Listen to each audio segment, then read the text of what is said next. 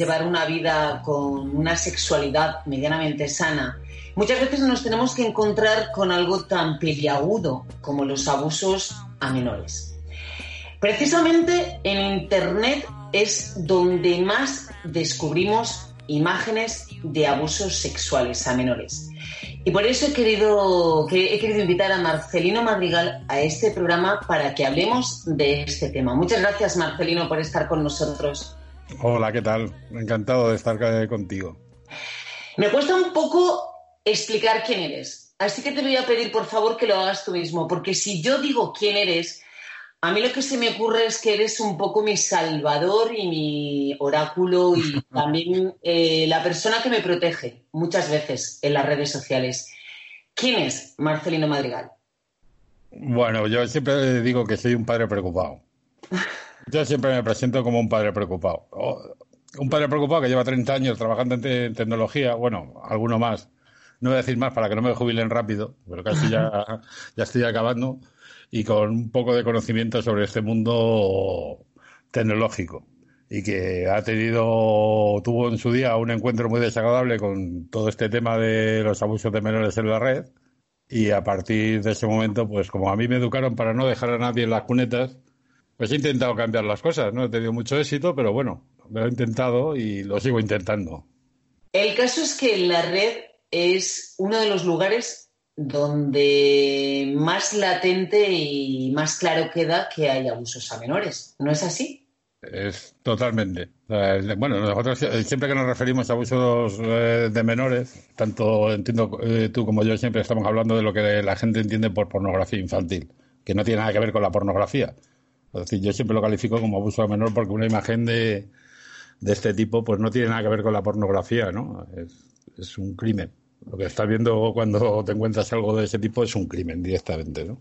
Y la red es el sitio no, no vamos a decir que sea el origen de todo este problema, que históricamente pues se ha, se ha extendido, pero lo que es cierto es que con la facilidad que tienen para utilizar estas herramientas, que somos las que tenemos todos, pues se ha grabado o, o se, se está mostrando como un problema global. A mí, en, en una ocasión, bueno, nosotros nos conocemos hace bastante tiempo y tú me has hecho partícipe, por ejemplo, de descubrimientos que has, eh, has tenido en la red con violaciones a, a menores. Pues recuerdo una de una niña de cuatro años practicándole una felación a un adulto. Sí, de hecho yo creo que, bueno, en esto, como en todo, hay escalas, ¿no? Eh, pero uno de los de, lo que debería de la gente es que la escala peor, donde se encuentra la gente peor eh, en este tema, la predilección que tienen no es, en- al contrario de lo que cree, la gente, el, el tema este de las lolitas y quinceañeras, sino no, esta gente, los peores prefieren gente o, o prefieren críos de meses, críos y crías de meses, por una sencilla razón, porque no hablan. Me estás hablando de que en la red se pueden encontrar violaciones y abusos sexuales a bebés de meses. Sí, sí. De hecho es así. O sea, en esta escala, en esta escala terrible de y en este drama, la- eh, los peores individuos lo- y que son más prolíficos eh, prefieren eh, prefieren los menores por la sencilla razón que te he comentado, porque es que no, como no hablan, no. De hecho, yo siempre digo que el mayor responsable de los abusos de los menores es el silencio, ¿no? Claro. Y cuento alguna vez como anécdota, y yo sé que todos estos temas son muy duros, pero es que es así, ¿no? Eh, una de las pruebas que se hace cuando, en Estados Unidos eh, para detectar abusos de menores en bebés es que un bebé no habla, pero es eh, puede imitar perfectamente una felatio. ¿Ah, sí? Sí. Entonces, una de las pruebas que, que hacen para detectar si un bebé ha tenido este un abuso es, es esta, ¿no? Para que te hagas una idea. O sea, la escala de degradación es absolutamente tremenda, ¿no? Pero, ¿qué pasa? Eh, porque sabemos que eso está en la red. Sabemos que, que se tiene que denunciar. Yo digo, vamos a empezar por el principio. Si yo me encuentro con cualquier eh, imagen en Twitter, en, Facebook, en donde sea, donde veo que, que hay abusos a menores, ¿qué debo hacer? Bueno, la respuesta es siempre la misma, lo que pasa es que luego tiene una segunda parte que es eh, la efectividad de lo que uno tiene que hacer. Lo que tiene que hacer es denunciar. Y lo que ocurre es que el problema es tan grave que eh, si canalizáramos todas las denuncias de este tipo de encuentros directamente a, Policía Nacional o Guardia Civil, en nuestro caso en España, pues eh, estarían saturados, absolutamente saturados. Entonces que ellos eh, recomiendan que ante un encuentro casual, bueno, pues eh, denuncies y avises al proveedor. ¿no? Al proveedor en este caso Twitter o Facebook y de, de que esto está ahí. Pero luego lo que ocurre después, la trascienda de todo, de, de todo este invento queda oculta, ¿no? Y es la de que es prácticamente o muy o tiene una efectividad muy baja. Porque siendo un, Porque, ¿qué, pasa cuando, ¿Qué pasa cuando? Porque tú lo has hecho muchas veces y yo lo sé, pero quiero que nuestros, Mm. nues- mm, nuestra audiencia lo sepa. ¿Qué pasa cuando tú avisas a Twitter o avisas a Facebook de que hay alguien que está colgando este tipo de imágenes?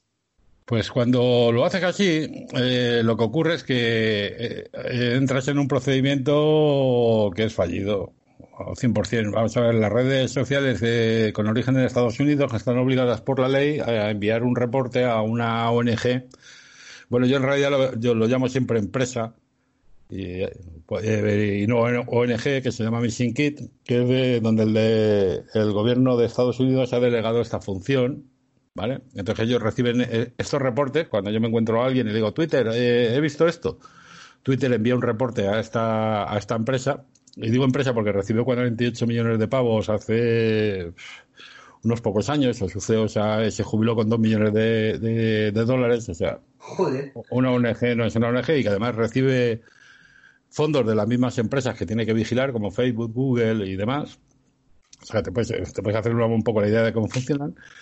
Y entonces esta empresa lo canaliza de la siguiente manera. Si el- ellos detectan que el origen es Estados Unidos, porque lógicamente los orígenes de, de lo que hay en una red social lo sabe el proveedor, no, no, lo, no lo puede saber nadie más, pues lo envían a NSA o FBI, siendo una cuestión de, de nacional en, en Estados Unidos, este tío de, de USA lo, lo envían allí. Si es de un país que está escrito a un acuerdo con esta empresa, lo envía, lo canaliza a través de las embajadas de, ese país para que llegue a policía. Por ejemplo, yo cuando estuve en el Congreso no teníamos un acuerdo con esta gente y bueno, pues yo creo que ha sido de los poquitos éxitos que he tenido ha, sido que, bueno, pues ahora mismo Guardia Civil sí tiene un canal con, con esta gente. Y luego el el resto de los países que no tienen ningún acuerdo, no son Estados Unidos, se envía directamente a Interpol. Pero claro, en Interpol nos encontramos con que hay, eh, sé, de los ciento y pico países que hay, pues más de noventa y tantos no tienen legislación ninguna contra la- los abusos de menores o la pornografía infantil, es decir, no es un delito. Con lo cual allí. ¿Me estás hablando de que hay países donde no es delito esto de lo que estamos hablando? Sí, sí, sí. De- Además, en la mayoría de, de los países que están adscritos a Interpol no es delito. Es así. Te estoy hablando de más de 90 países. ¿eh? Es decir, hay muy poquitos países que tienen una legislación no ya solo mm, directamente contra los abusos de menores, sino además de estos, el porcentaje de los que tienen una, una legislación que, que abarque el tema de la red, pues son muchos menos, ¿no? Pero lo que sí Ya. es cierto es que hay más de 90 países que no tienen una legislación sobre, en ningún caso, el tema de la, de la distribución de pornografía infantil y tal, pues no es un delito. De hecho, nosotros aquí en España, hasta 1995, con una reforma, creo que fue en el 95, a mí me bailan un poco los números, 1995 fue cuando hubo una reforma en la ley para introducir eh, la pornografía infantil como delito. Ajá. Y estamos hablando de España. O sea, te Sí. puedes imaginar lo que hay por ahí. Claro, pero mira, por ejemplo, yo recuerdo un caso, esta conversación la tuvimos cuando empezaba el drama de los refugiados. Sí. Tú me dijiste que Lesbos por ejemplo, se estaba violando a muchísimas niñas de las que iban solas, pero incluso de las que no iban solas, Sí, que eran secuestradas y que eran violadas, se grababan esas violaciones y se subían inmediatamente a Internet. Sí, sí, yo el último caso que he tenido que colaborar con la BBC, me pidieron una colaboración respecto a este tema de abuso de menores por el tema de Facebook y demás. Y bueno, pues les presenté un, un señor que se dedicaba en Google, en los blogs de Google y, y en Twitter a ofrecer sus servicios. Y eh, este señor lo que hacía era eh, ofrecerte tres niños o tres niñas a la carta, eh, decir cuál es el que quieres, lo, grabar una sesión en vivo donde el tío abusaba, lo grababa en realidad virtual en DVD perfectamente y te lo mandaba a casa. Y aparte tenías una sesión en vivo en Skype y tal. La BBC comprobó que esto, este hecho era así. Viajaron a Egipto, que es el país de origen de, de este señor que se dedicaba a recoger a estos niños de, que venían de la guerra o de países del Magreb muy pobres. Comprobó que la identidad eh, existía y elevó todo esto, a, por supuesto, a, las autoridades allí, a las autoridades en Estados Unidos. Y bueno, el tema ha quedado que, que los señores de Estados Unidos pues dijeron que no podían presionar a un país aliado eh, como es Egipto y que si ellos no se querían encargar de eso, pues... Pero es vergonzoso, o sea que Ya, Estados pero, Unidos pues, no yo- hace yo- nada. Cuidado, O sea- yo lo que digo, lo que digo es porque lo tengo por escrito. Mm. O sea, podría contar más cosas, pero vamos, esto es que lo tengo por escrito, eso sí. Sí, sí, Estados Unidos dijo que no podía presionar a un país aliado y, y que bueno, y de hecho este tema se, se ha solventado con que el señor sigue actuando, tiene sus anuncios en Google, tuvo un montón de cuentas en Twitter y, y bueno, ¿Cómo podemos, de alguna manera, proteger, eh, evidentemente proteger a nuestros hijos de los abusos de menores tiene que ir por un lado, pero ¿cómo podemos proteger nuestras redes donde nos relacionamos, donde estamos, para que no se fomente eh, en las nuestras? Por ejemplo, yo te cuento, nosotros en Con Todos Dentro tenemos un blog, eh, yo tengo una cuenta de YouTube, tenemos una cuenta de Twitter, tenemos una cuenta de Facebook. Muchísimas veces, por ejemplo, a mí me ofrece, ah, bueno, hay un señor, por ejemplo, que está empeñado en saber cuánto cobro yo por tener sexo con él, ¿no? Y entonces insiste mucho en esto, ya lo eliminamos de todos sitios, pero vuelve a aparecer, le debo haber gustado. Pero claro, yo soy una señora de 48 años, entonces, dentro de lo que cabe, digamos que me puedo proteger mínimamente, pero ¿cómo se puede parar todo este desmán que hay con los abusos? ¿Cómo podemos proteger a nuestros hijos, evidentemente, para que aunque solamente sea para que, no, pues tú me estás hablando de Twitter y de Facebook, que es algo donde nuestros hijos entran libremente. sí, pero podría hablarlo de cualquier, en cualquier red social eh, eh, ocurre esto, ¿eh? O sea, ¿Ocurre en cualquier red social? Sí, sí. Eh, Y es más, el, el principal problema, vamos a ver, la gente, esta gente, la- cuando digo esta gente me refiero a los pederastas, están en las redes sociales con dos objetivos muy claros, ¿no? Uno es contactar entre ellos, ¿vale? Para intercambiarse sus materiales, Claro, es un negocio. gusto.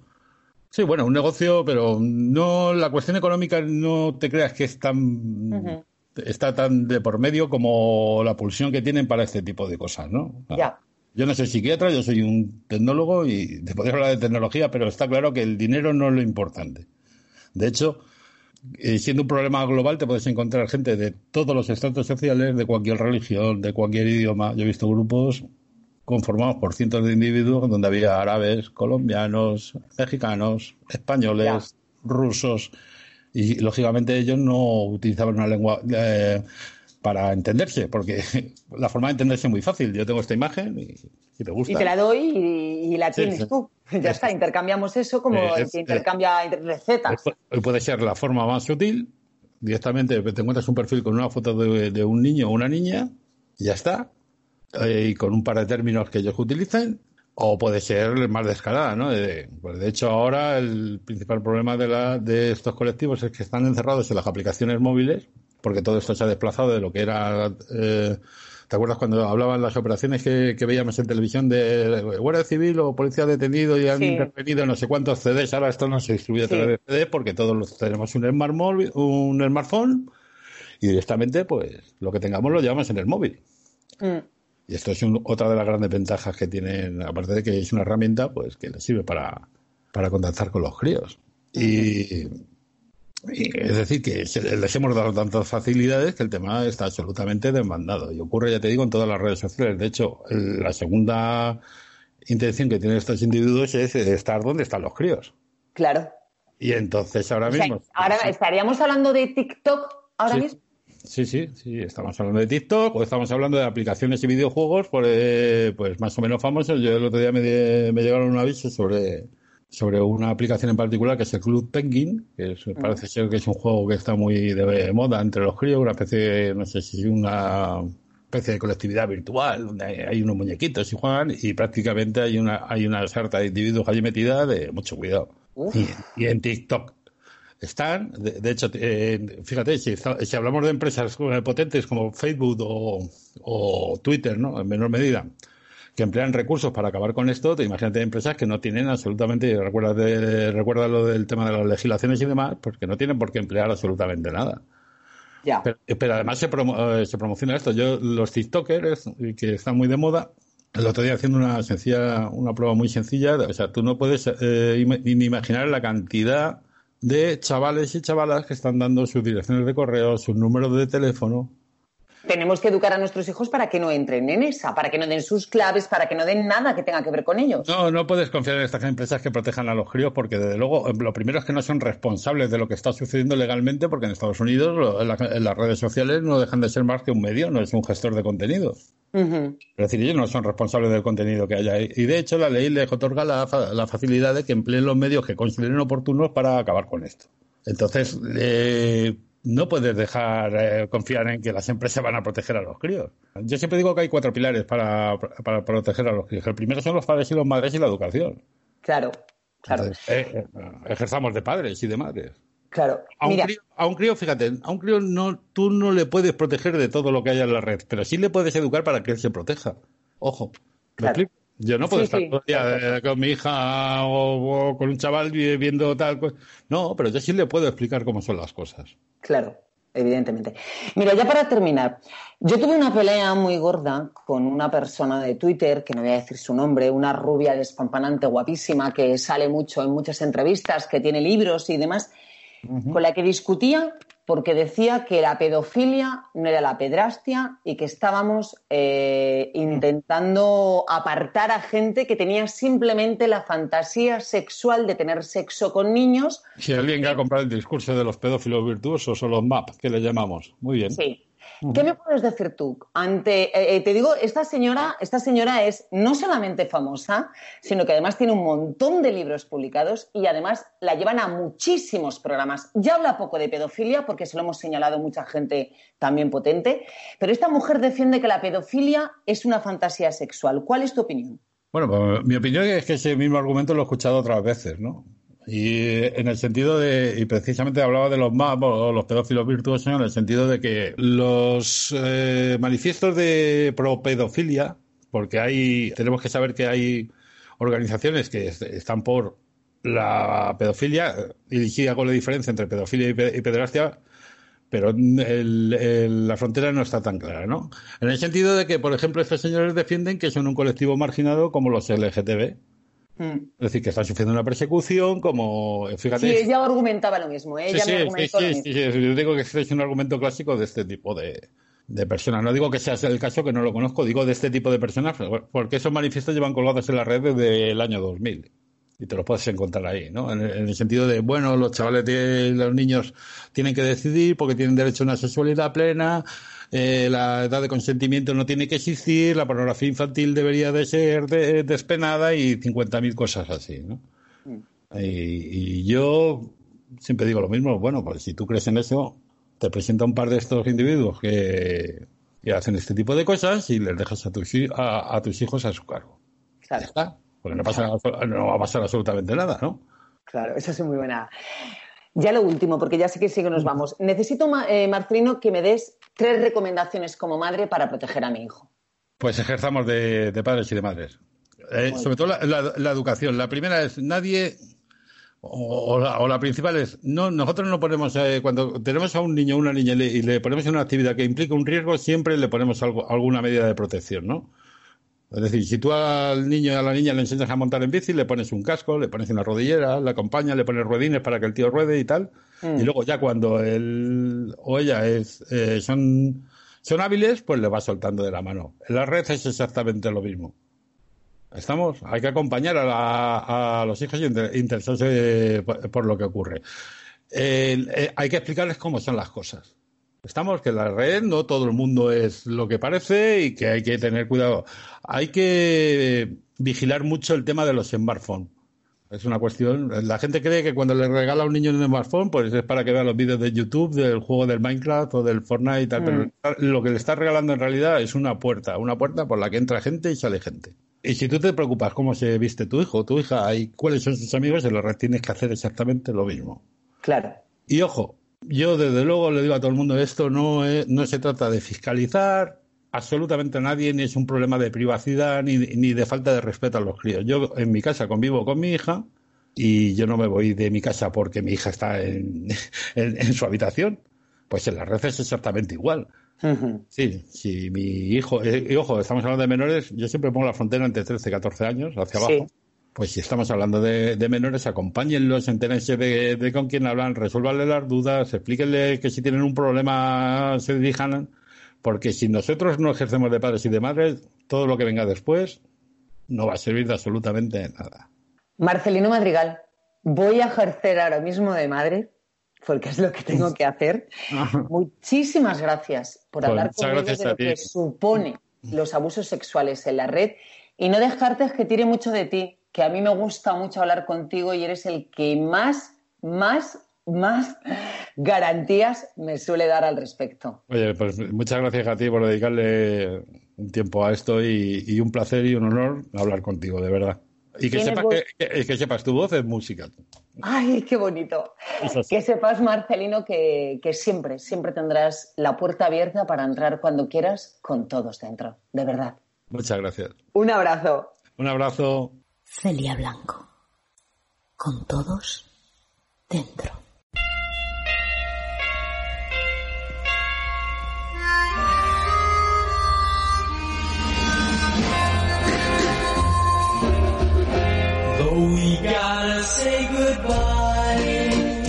For the summer.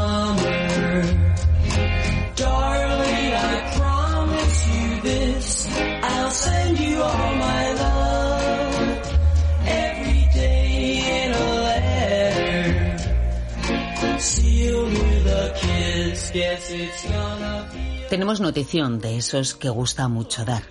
Hemos firmado con Podimo, la nueva plataforma de podcast que ha apostado muy fuerte por los contenidos. Y el sexo, concretamente el sexo con todos dentro, será una de sus apuestas más fuertes. A partir del 7 de septiembre, apunten la fecha, a partir de ese día solo estaremos en Podimo. Grabado en estudio, la mejor calidad, más entrevistas, mejores temas y siempre sexo del bueno. Recuerden, 7 de septiembre solo en Podimo. Vayan a la Apple Store, descárguense gratuitamente Podimo y ya saben que con la nueva temporada haremos de verdad que la vida y el sexo sean infinitamente mejores con todos dentro.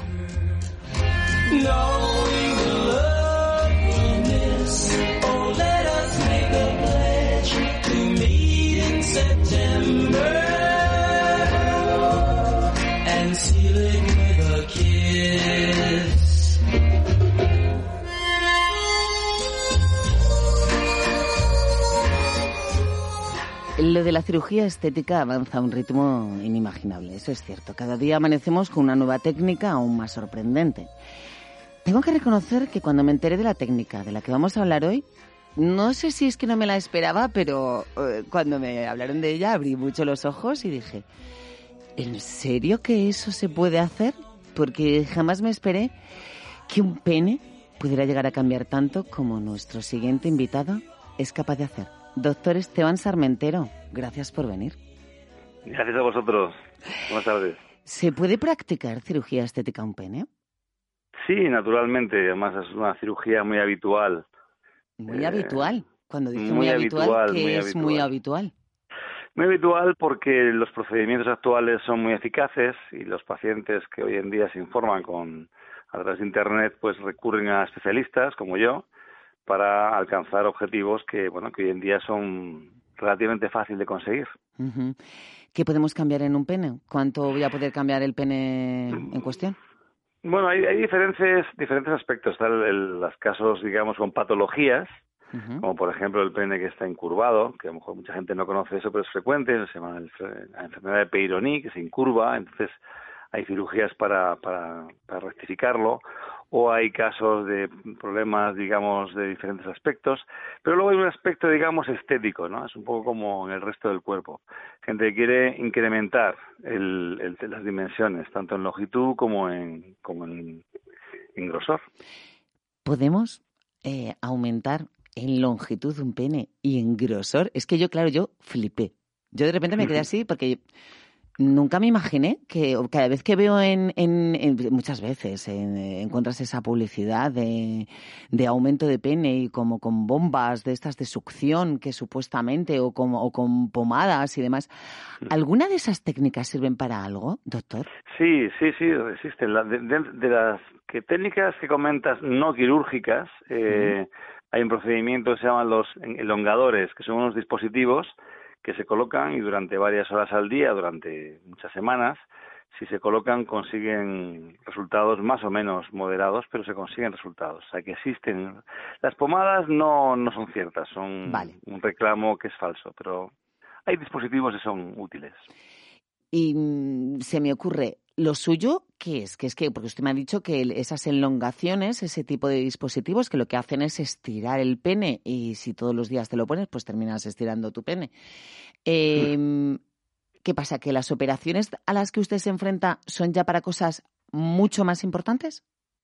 No, son cirugías habitualmente, digamos, tipo estético, en el sentido de como un poco muy parecido, yo, yo lo comparo siempre al aumento de mama de las mujeres. Vale. Una mama puede ser más o menos normal, pero la mayoría de las mujeres que buscan un aumento mamario simplemente quieren incrementar estéticamente el tamaño de sus mamas. En el pene es igual, son penes normales que simplemente, bueno, pues dado que hoy en día parece que lo que se estila son los grandes tamaños, pues, pues la gente intenta incrementar ese tamaño. Vale. general. Hay tres técnicas, ¿no? Al parecer, para incrementar el grosor o diámetro Mm. del pene, ¿no? Ujú. Expli- Sí, Intenta sí, hay tres, explicarme sí. en qué consisten.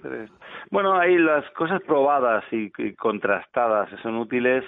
eh, se ha visto que, bueno, digamos, de, de menor a mayor hay un procedimiento que es el procedimiento con materiales de relleno, como puedan ser la- el ácido hialurónico, que se inyecta y, bueno, tiene una duración concreta, no dura más de un año, pero bueno, pero durante ese año, pues, el producto, pues, pues es útil. A continuación el- es un procedimiento mucho más antiguo también, que es la, la inyección de la propia grasa, que se emplea en otras partes del cuerpo, pues también se emplea en el pene para incrementar el tamaño. Y por último, lo más innovador y lo más reciente de los, los últimos 10 o 15 años es la colocación de un material que se emplea en otras partes del cuerpo, pero también ahí en el pene, que es la colocación de unas láminas que se llaman mallas de matriz dérmica celular, que es lo que se conoce popularmente como mallas de colágeno. ¿Cualquier hombre puede someterse, someterse a estas cirugías? Sí, sí, sí, el 100% de los pacientes, con, digamos, de que tengan sean mayores de edad y, tenga, y tengan conocimiento del procedimiento, pues al igual que, que las mujeres tienen un aumento de pecho, pues se pueden hacer una, o una cirugía estética de pecho, pues los hombres también se pueden hacer una cirugía estética de, de sus genitales. Eh, discúlpeme, pero eh, yo es que tengo cerca a un caballero que ha pasado por dos operaciones de fimosis. Esto es una larga historia que otro día se la cuento. Entonces, casi agradezco que no pase por estas técnicas que usted me acaba de describir, porque la recuperación de todo esto es muy complicada. No, la recuperación no es muy complicada. Salvo algún detalle técnico de, bueno, de suturas y ese tipo de cosas, en general no son procedimientos ni dolorosos, ni de posoperatorios prolongados, no, no son, no son particularmente, digamos, posoperatorios traumáticos, ni mucho menos. Es evidente, o a lo mejor yo estoy equivocada, corríjame, porque usted me está hablando de una cuestión estética, de que lo- el hombre simplemente como nosotras queremos tener el pecho más grande, pues es una cuestión estética puramente, pero realmente tener el pene más gordo también afecta directamente a las relaciones sexuales. No, pues algo parecido. Es que mm, igual que las mujeres cuando se hace un momento de pecho, una de las preguntas típicas es eh, ¿conservaré mi capacidad de lactancia si tengo hijos o mantendré la sensibilidad de mis pechos? Pues, las- pues esa pregunta es muy típica cuando la mujer se hace un aumento de pecho. En el pene pasa igual, pues las preguntas son ¿mantendré la sensibilidad y la potencia sexual? Eh, ¿Podré tener relaciones sexuales normales? Y la, la respuesta a todo ello es que sí. ¿E Se pueden mantener y naturalmente hijos y pueden tener, o sea, no afecta realmente el tema de la cirugía de la que estamos hablando no afecta a la esfera sexual realmente. O sea, no no hay ni ni incremento ni pérdida de la potencia sexual, ni incremento ni pérdida de la sensibilidad erótica, ni Mm. nada por el estilo. Simplemente es un incremento de tamaño puramente estético. Y fíjese, hablamos bastante o hemos hablado bastante del aumento de pecho. Y eh, sabemos hasta con nombres y apellidos a gente famosa que se ha Sí. practicado el aumento de pecho.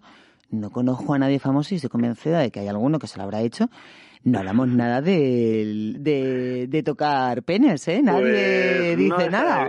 Como es, como es obvio, no es tan evidente, ¿no? No, no hablamos de cosas tan evidentes, pero sí le puedo decir que más de un famoso, pues, pues es- está operado, al menos por mí, y la verdad es que los, lo, es muy, muy frecuente. Ya le digo que esa cirugía está al orden del día.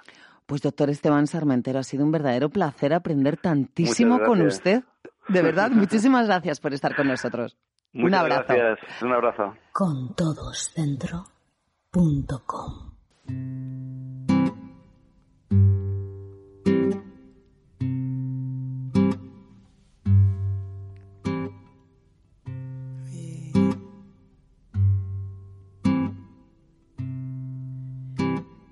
Este amor apasionado que anda todo alborotado por volver. Tenía que pasarme a mí. ¿A quién si no? Si alguien debe vivir en sus carnes lo que es la abstinencia sexual, es quien tanto promulga porque demos rienda suelta a nuestras ganas. Si el patillas tenía que tener algún elemento de distorsión, debíamos sufrirlo donde más duele. Efectivamente, en la punta de lo que imaginan. Dos operaciones de fimosis en 11 años, con sus correspondientes puntos y sus limitaciones. El señor no se puede empalmar. He pasado de que me metan mano por el pasillo de mi casa a que me eviten. Tú tenías mucha razón. Me hace daño el corazón. Y me muero por volver. Y a veces hasta me gruñen como me cruce. Las curas se hacen en la intimidad y sin presencia de testigos. Y en la cama, el que no podía dormirse sin tocarme el culo, ahora se acuesta una hora antes. Con suerte, cuando yo llegue, está en el más allá.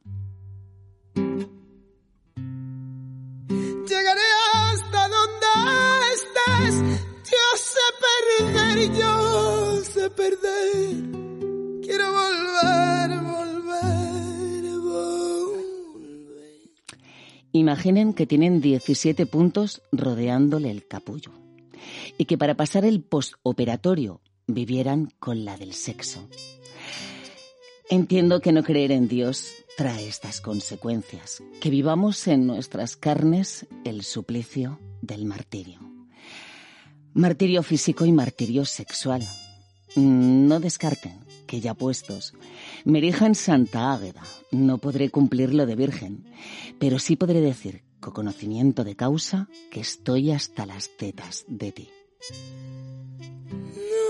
Nos dejamos hace tiempo.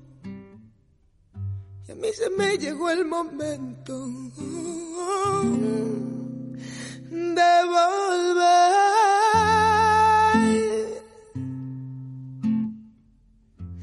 Tú tenías mucha razón. Me hace daño el corazón y me muero por volver.